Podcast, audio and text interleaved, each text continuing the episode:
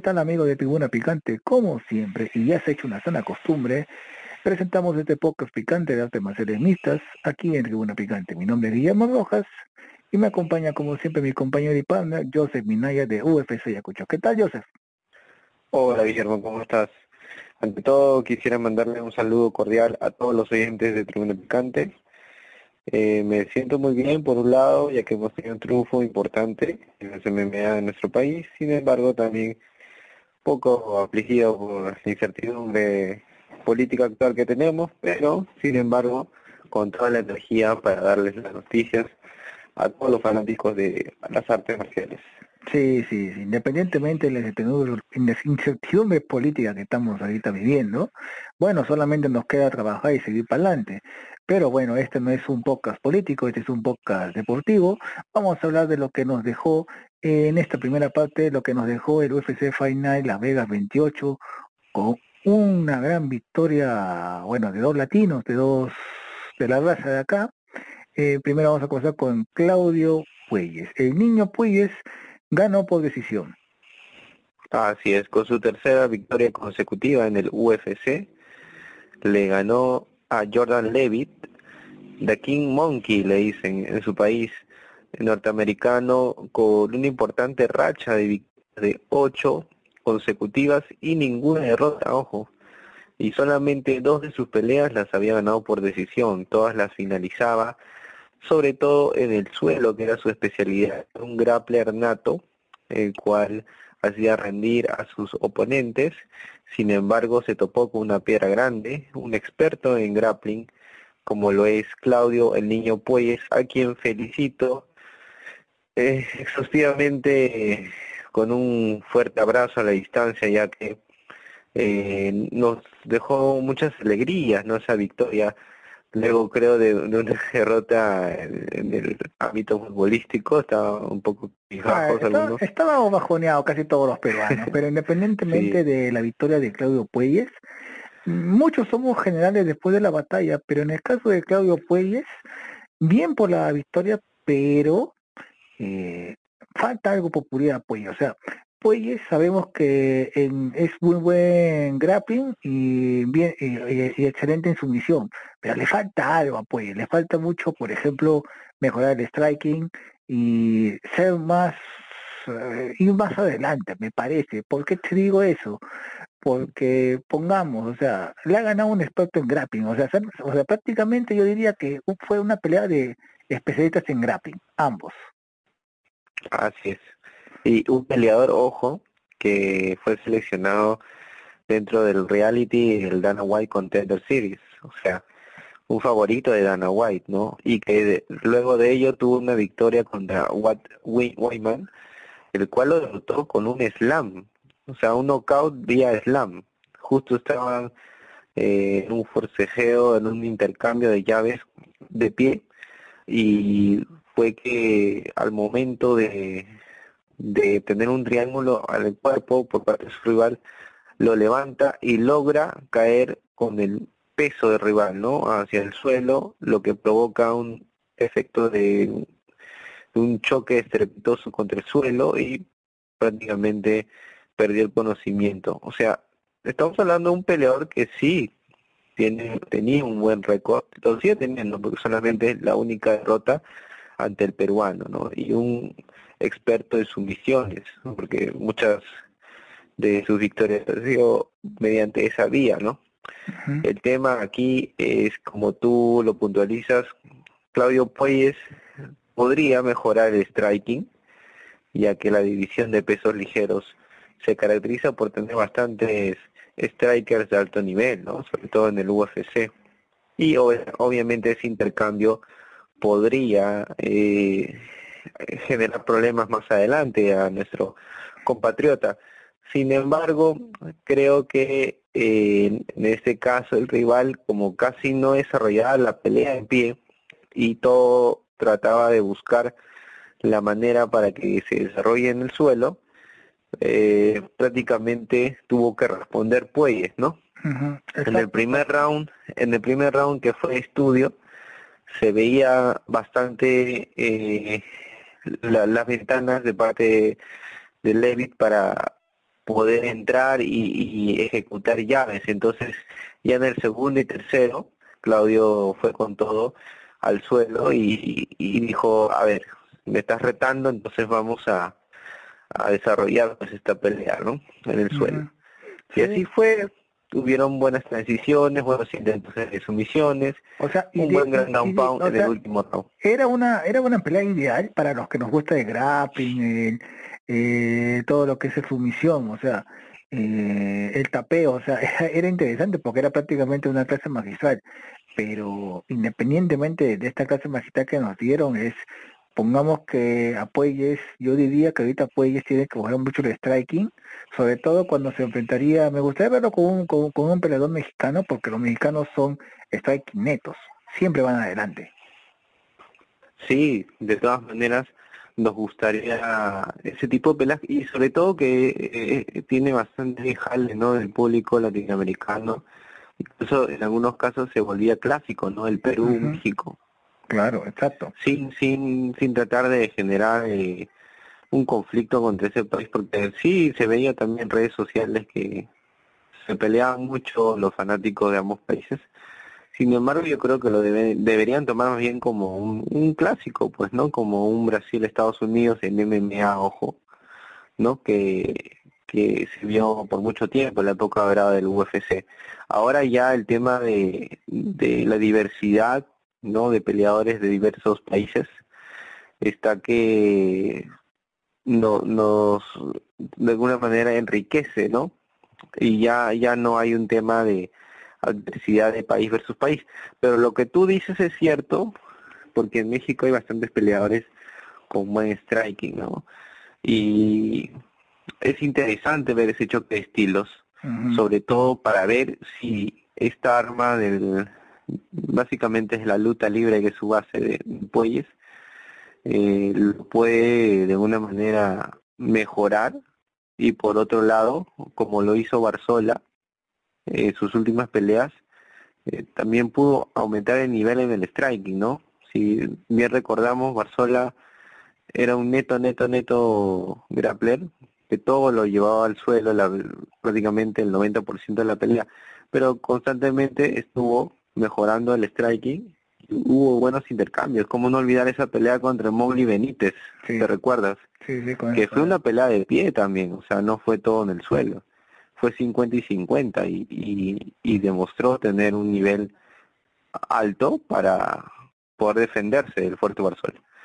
Bueno, creo que esos serían los apuntes en esta pelea y no hay que pues eh, dejar de celebrarlo porque obviamente no tenemos, es el único representante del UFC en nuestro país, eh, Claudio Puelles, y las más sinceras felicitaciones y se le agradece representarnos, ¿no? Con tanto, tanta garra. Claro. Bueno, dejando ya la pelea de Claudio Puelles, vamos a hablar de la siguiente pelea, la, una pelea que realmente a muchos nos alegró, fue la contundente victoria de Poncinibio, de Rasta Poncinibio.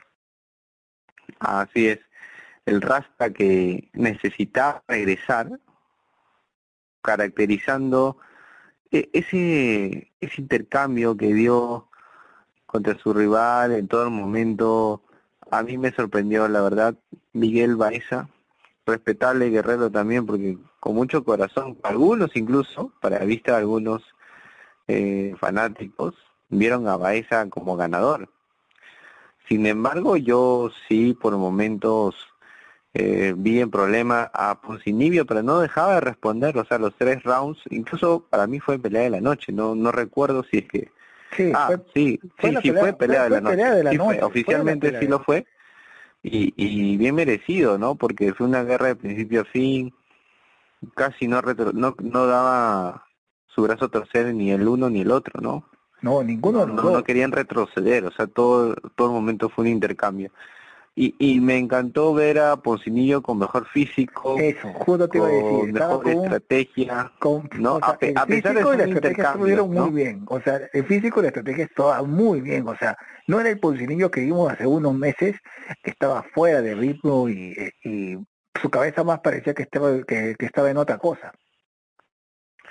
Y bueno, no es fácil no es fácil empezar de nuevo, teniendo una derrota importante en su carrera, incluso que fue por nocaut contra el chino Li Jingliang en el UFC, donde peleó Holloway versus Qatar en ese Fight Night.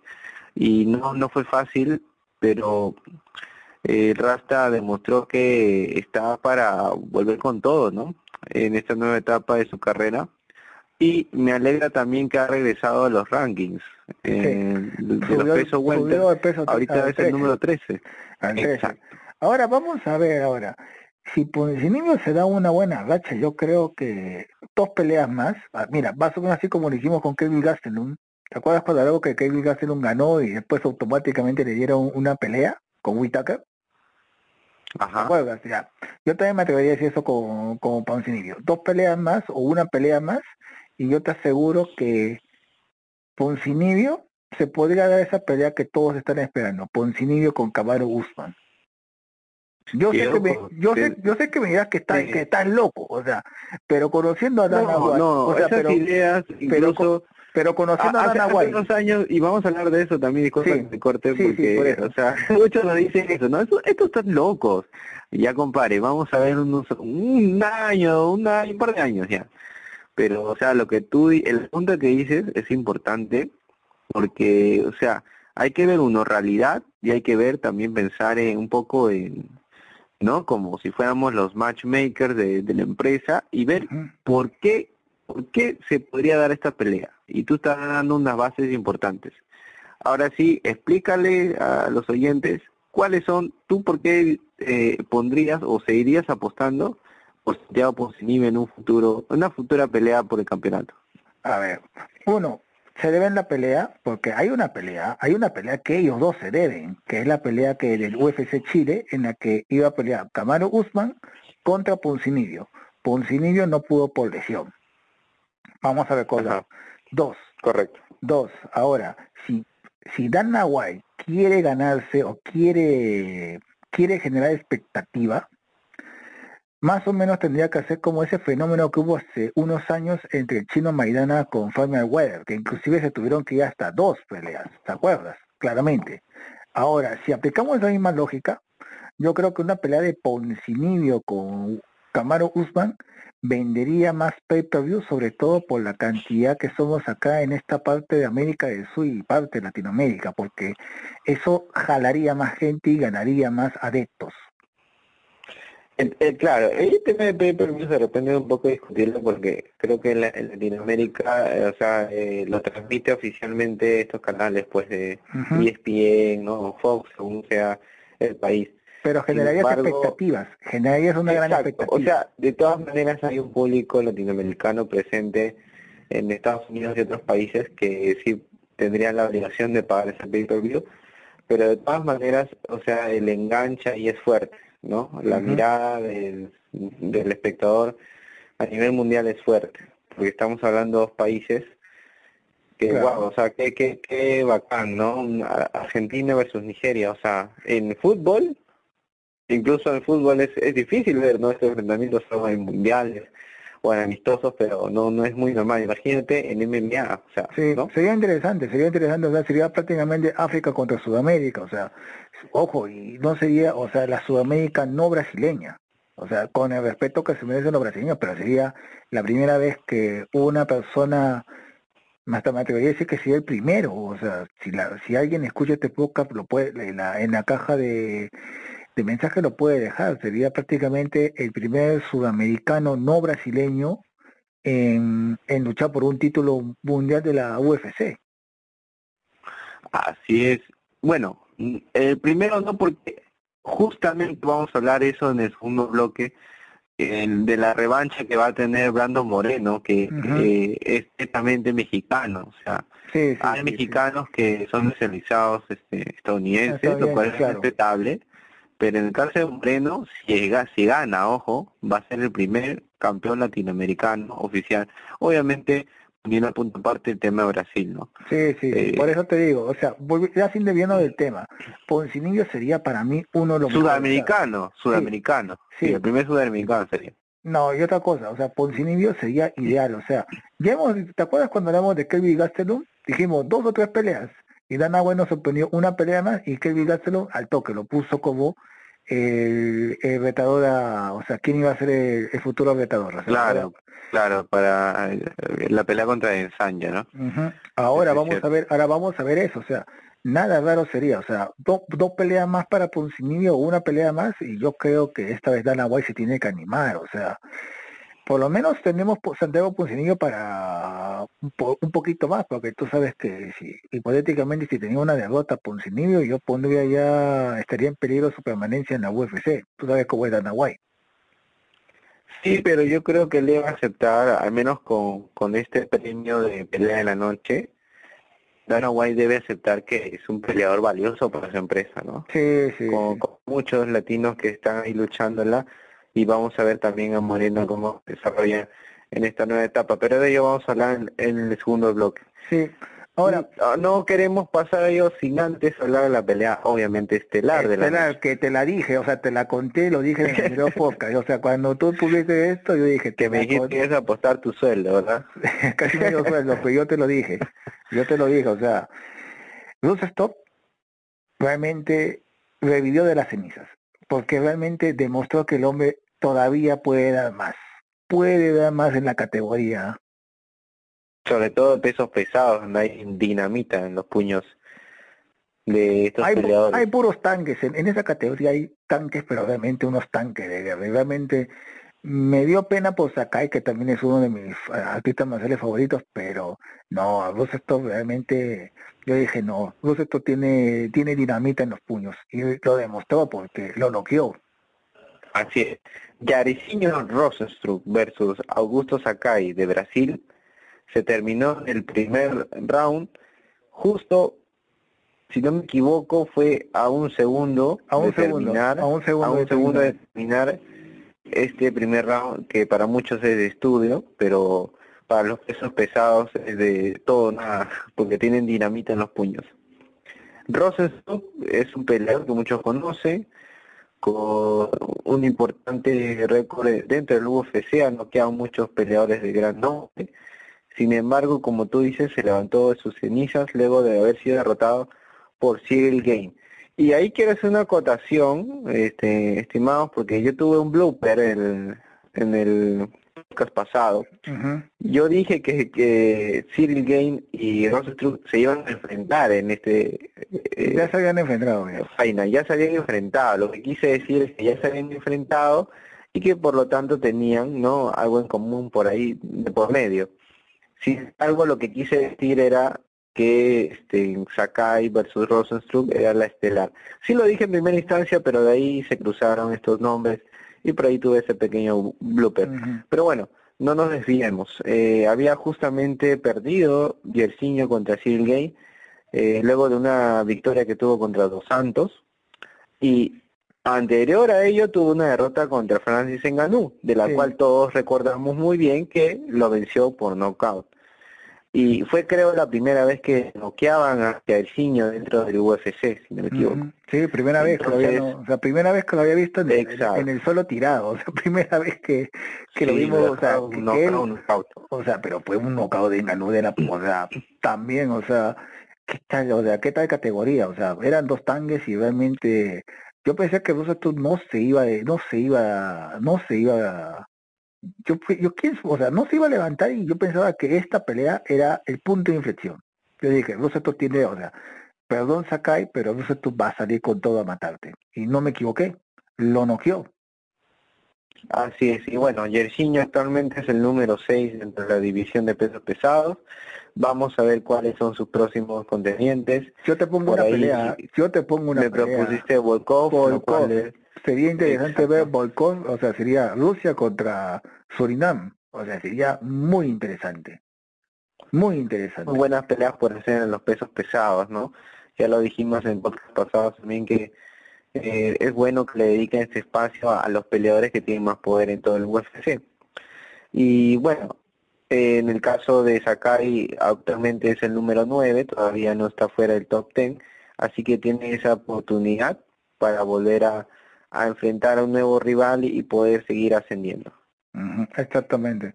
Bien por los dos, pero me dio, personalmente me dio pena Sakai, pero yo le aposté a los puños de, de Rosenstock y realmente, ¿por, ¿por qué lo digo eso? Porque me hace mucho recordar, su estilo me hace recordar mucho a Kimbo. O sea, me hace recordar mucho a Kimbo, al, bueno, al ex. Y Kimbo Sly, pero el de la calle, ¿no? El de la calle, o sea, me hace recordar mucho ese estilo de la calle, porque digo, tiene algo de Kimbo, o sea, yo digo, tiene algo que me hace recordar mucho a Kimbo de la calle, por eso, obviamente que, bueno, entonces esto ya es más, como se dice, más formado profesionalmente, pues, pero tiene algo de ese artista marcial de los primeros años de la UFC de la calle, o sea, eso es lo que me llama mucho la atención.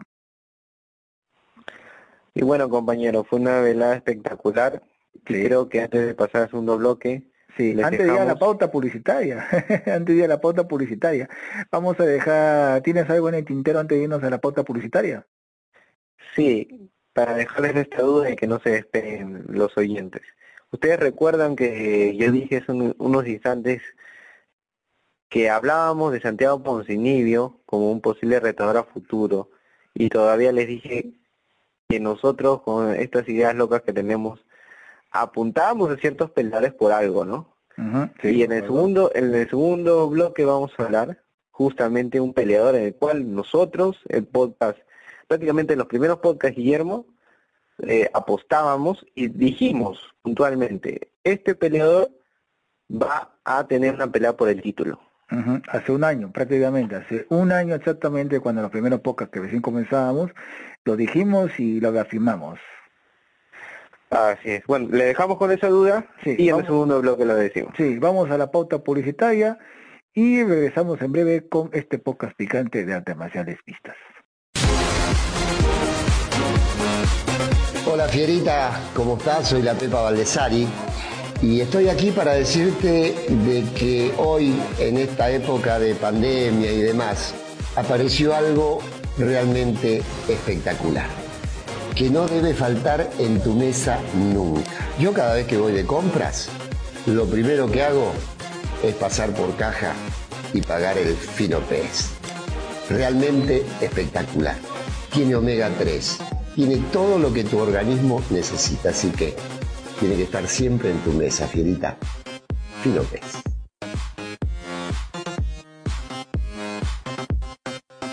Y después de la pauta publicitaria, regresamos con este podcast picante de artes marciales mixtas en Tribuna Picante. Bueno, Joseph, nos dejaste con la duda y creo que es momento de hablar con la verdad.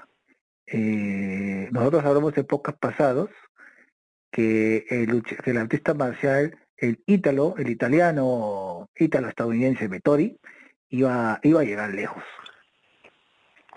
Así es, y lo dijimos no porque nos dio la gana, o sea, hicimos un análisis de sus peleas en ese momento. Eh, nos gustó el estilo, ¿no? O sea, sabes que hay cualidades para ser campeón también, ¿no? No solamente es la técnica en sí, sino también el pensamiento y la filosofía también del peleador influye, ¿no? Y obviamente eso también genera eh, ciertas miradas de público, pues, o sea, eh, por algo existe un Conor McGregor, obviamente con la personalidad que es también importante, hay peleadores que desarrollan un personaje, ¿no? O sea, que lo ven porque tiene una personalidad muy marcada. En este caso, Vettori, Marvin Vettori, el peleador italiano, va a enfrentar a Israel Adesanya en este UFC. Eh, este sábado nada más el UFC 263, 12 de junio, eh, por el, título de los pesos medianos. Una revancha, una, revancha, entre los dos. Una revancha entre los dos porque en ese podcast pasado hablamos, es interesante a pesar que perdió con la ensaya, pero no lo, no lo noqueó. Inclusive dijimos que iba a ser interesante a futuro. Yo pensando como, como, como loco de marketing, va a ser interesante una pelea entre Italia contra África. Va a ser interesante y va a vender. Y no me, no, o sea, el tiempo me llevó, me, me dio la razón. Ahora, esta vez se da la revancha sí o sí, porque ¿te acuerdas la foto que puso de ensaya, cómo lo dejó Vettori, cómo lo, o sea, ¿te acuerdas cómo le, cómo puso las las fotos? Las comparaciones, sí, que lo dejó cada peleador, ajá. o sea, yo diría que esta vez sí Vettori tiene que meter toda la carne al asador y, y demostrarle a, a que, bueno, por lo menos dejarle un, un buen un buen recuerdo, pues. Y curiosamente, Vettori no perdió después de esa pelea, ¿no? En la cual a Ensaña lo derrotó por decisión dividida.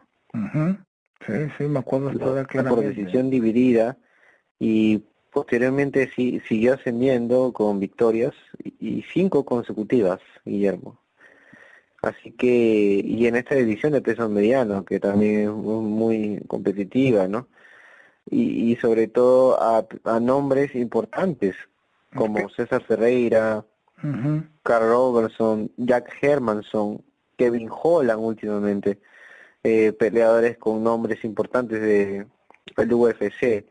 Y Italia versus Nigeria. Nigeria, ¿no? Bueno, aunque es neozelandés, ensaya, pero bueno, todos sabemos que es nigeriano, pero neozelandés de adopción, pero va a ser interesante dos choques de estilos. Vamos a ver cómo está Adensaya después de su, bueno, de su fallido intento por ganar el, título de los semipesados. Su segundo título, ajá. O sea, vamos a ver cómo, cómo, llega, o sea, cómo llega, bueno, yo me atrevería a decir que para mí Adensaya va a ser el nuevo Black Panther de, de la de Mundo Marvel, porque tiene todas las condiciones para hacer el nuevo Black Panther. Nada raro sería su, su, su entrada, que va a ser lo más interesante de la ensaya, porque esta vez va, va a ser con va a ser con público o sin público este UFC. Este UFC va a tener una, si no me equivoco, sí va a tener una pequeña audiencia. El de La Vega sí no tuvo público, pero este sí. Va a ser interesante porque siempre la ensaya nos trae unas excelentes entradas y también me gustaría ver la entrada del italiano. Nada menos sería que pongan la, la canción de Rocky Balboa. claro, es, es una canción que inspira a muchos, sobre todo teniendo en cuenta que Sylvester Stallone, ¿no? un actor dirige en italiano, ¿no? bueno, eh, Rocky Balboa, el garañón italiano, pero bueno, sin desviarnos del tema, va a ser interesante esas dos peleas, yo me debería decir que, a ver, lo noquean o no lo noquean a la ensaya, va a ser bien difícil, yo creo que puede terminar puede terminar por la decisión no decisión. Y creo que va a ser un tema de estrategias ahí. Es lo más seguro que va a terminar por decisión.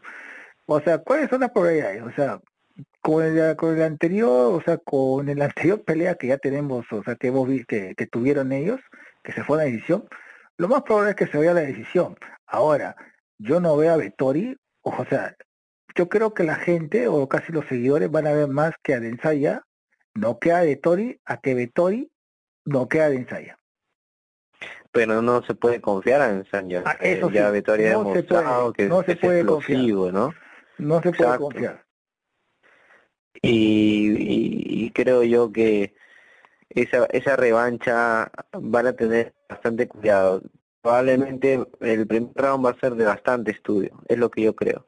Sería sorprendente, sin embargo, que el italiano le, Claro, o sea... pase por alto y se vaya contra todo, lo cual no, no, no, tampoco es una mala estrategia, ¿no? Porque tú sabes que a veces el, el primer round, pues uno está todavía frío, ¿no? O sea, está queriendo todavía encontrar el ritmo, la distancia, eh, queriendo ver este quién va a dictar el ritmo de la pelea, ¿no? Quién va a avanzar, pero sería interesante también ver a un Vettori que normalmente nos tiene eh, acostumbrados a hacer es a verlo como un peleador explosivo, ¿no? Exacto. Así que no sorprendería. Ojo, no se confía, o sea, no se sorprendan mucho si por ahí cambia el cinturón.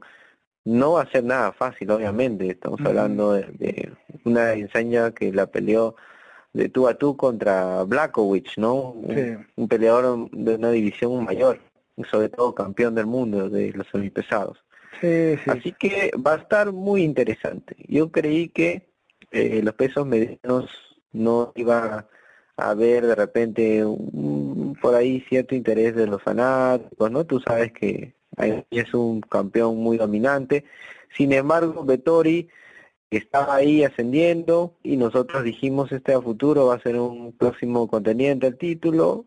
Se cumplió nuestra profecía y bueno, también este lo estuvimos diciendo en pocas pasados, recientes también, cuando tuvo la última victoria, sobre todo contra Holland, dijimos, no creo que el siguiente debe ser Vettori. Si no es Vettori, dijimos que iba a ser Whitaker, ¿no? Sí, sí, exactamente, exactamente. Bueno, vamos a pasar a la siguiente pelea, una pelea que realmente va a ser muy, pero muy interesante. México contra Brasil.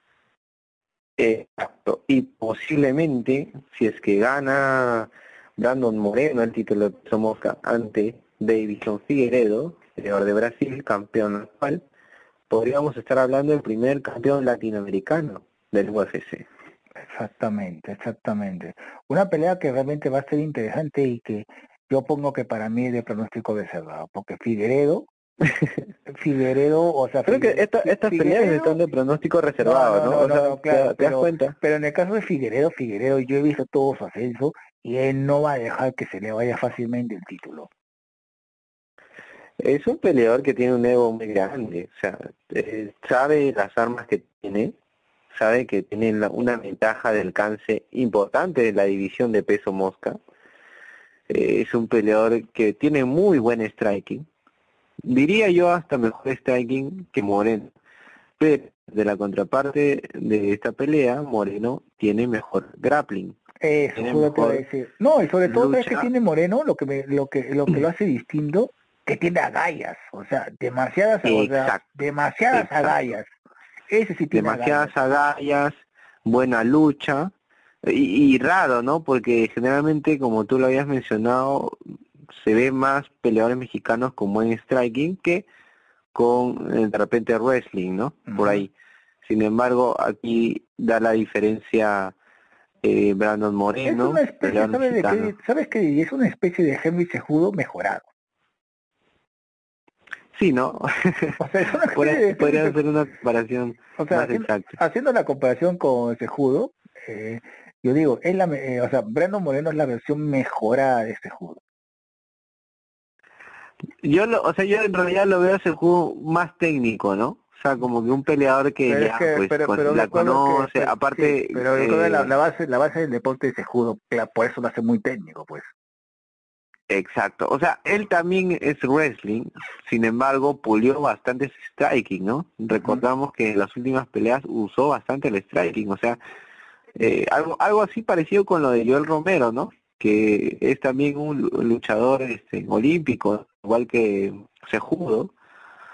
Sin embargo, en, los, en sus últimas peleas desarrolló más striking, o sea, su pelea de pie claro, exactamente, exactamente. Pero sin desviarnos a Brando Moreno, Brando Moreno se metió una señora racha de peleas por los cuales está llegando a este título, a este hacer de título y que realmente se lo ganó. Se Para hacer recordar a los fanáticos, él ya peleó contra Figueredo, es una revancha.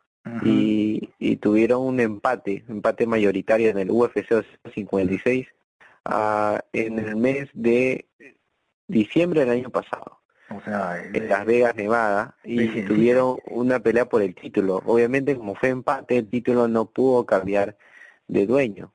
Y esta pelea es para definir quién va a ser el campeón absoluto de los pesos mosca. Una división que se está poniendo interesante de a pocos, ¿no? De a pocos. Sí, no otra cosa. Y para los que les gustan las apuestas, creo que también el empate no sería nada descabellado que termine así entre los dos. segundo empate, ¿tú crees? podría darse, ¿no? Por primera vez en la historia un segundo empate de, pelea de título, wow. Y ojo que estos empates, o sea, los empates en artes marciales mixtas son difíciles de, de sí, muy difíciles. pero con el antecedente inmediato que tenemos de ellos, sí se puede dar. Lo que pasa es que son peleadores de alto nivel y, y han demostrado sus mejores armas, ¿no? O sea, ¿qué más nos podría mostrar? ¿Qué nuevo? Entonces por ahí podrían caer en lo mismo, ¿no? de alguna manera en ese empate. No va a ser fácil, pero vamos, yo sí estoy del lado en, este, en esta oportunidad de Morena porque me gustaría que no manera mexicana pues sea no, sobre todo para el corazón, el, corazón latino que no que nos mueve. Yo le pondría, mira, yo le pondría que esto se va, yo tengo, yo le pondría dos opciones, o esto se va a decisión dividida, o también le apostaría medio al empate. Claro, ahora hay que tener en cuenta algo también, en este, Guillermo, que en la última pelea que tuvieron, solo tenían un mes de preparación.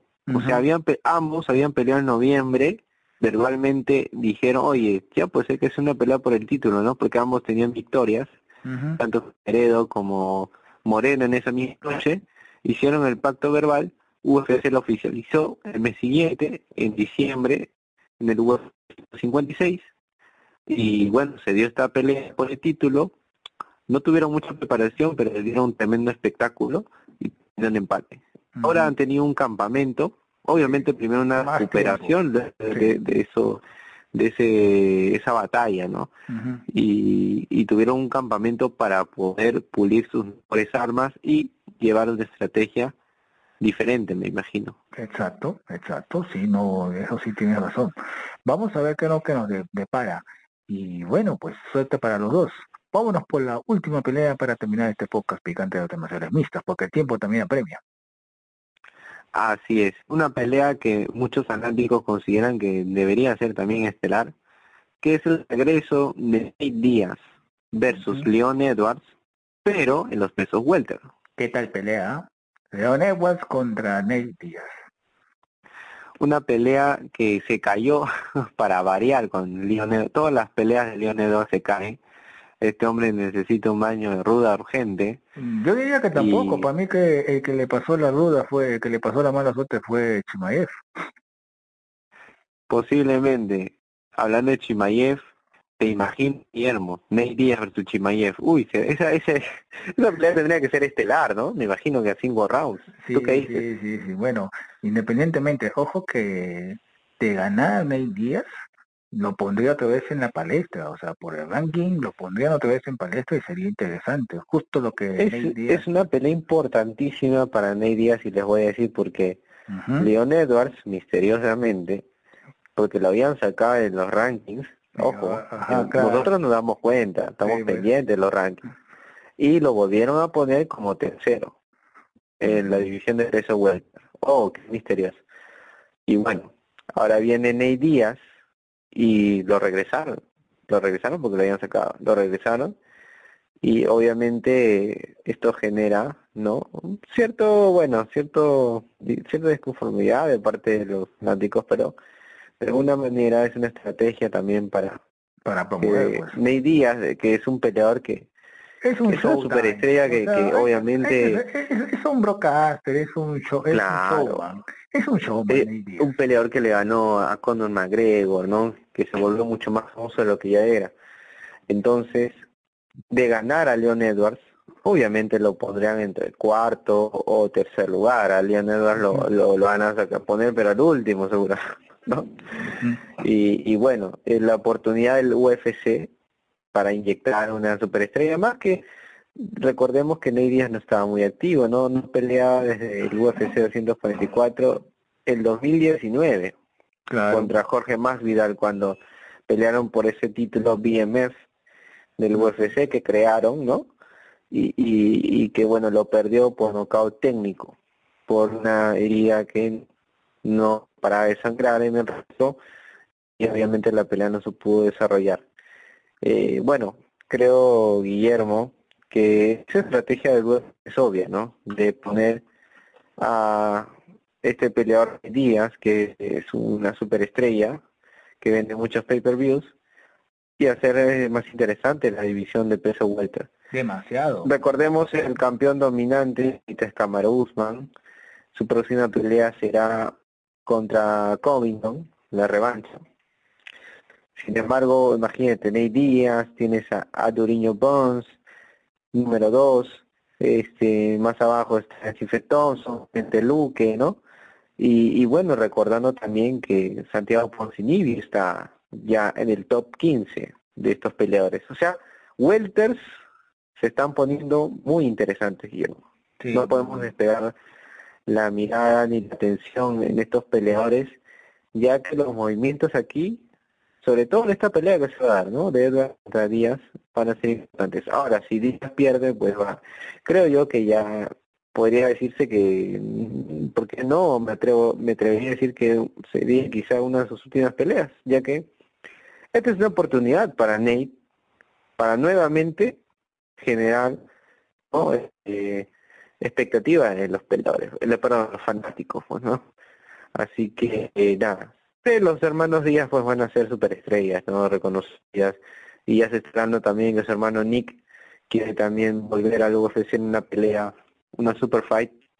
Sin embargo, Nate, por ser más joven, tiene más esa posibilidad de ponerse nuevamente en línea y en competencia en esta nueva división para él, porque él normalmente peleaba en los pesos ligeros.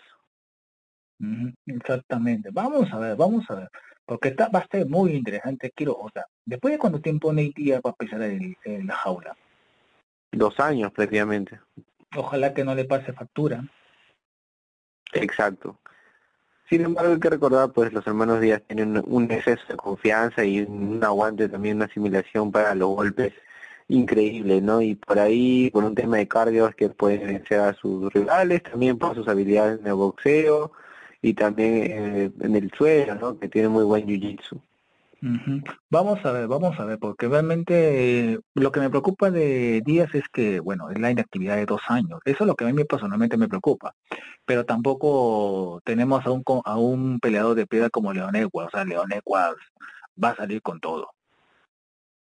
Eso es cierto, sobre todo un peleador muy inteligente, con buena racha de victorias y que ha vencido también a peleadores importantes de peso welter. Se lesionó, ahí tuvo mala suerte en la programación de sus peleas, ya lo dijiste contra Chimayev y entre otros más, este, si no me equivoco, así que nada, creo que es la oportunidad también de Edwards para reivindicarse y decirse, hey, no se olviden de mí, acá estoy, soy el número 3, voy a ganarle a mi Díaz, así que puede ser un próximo contendiente al título de los pesos vueltas también. Exactamente, exactamente. Bueno, y parece que el tiempo se nos acabó ya. Yo te primero quiero agradecerte y bueno, y que también invites a todos los fanáticos y los seguidores de este podcast picante a seguirte de UFC Ayacucho. Muchas gracias por el pase, Guillermo. Así es, los invito a todos eh, los oyentes nuevos que se unan a este grupo UFC Ayacucho en Facebook para así poder enterarse de las noticias a nivel local, nacional e internacional y también recordarles que tenemos Ayacucho UFC Store, nuestra tienda online y también física en la ciudad de Ayacucho para venta de todos los elementos deportivos y moda deportiva referente al UFC y las artes marciales. Muchas gracias Guillermo, ha sido un programa espectacular, interesante, con bastante información relevante en este deporte. Y para todos nuestros seguidores, este podcast picante y los demás podcasts de arte marciales se encuentran disponibles en esta cuenta de iBots, Spotify y Anchor. Muchas gracias, hasta luego.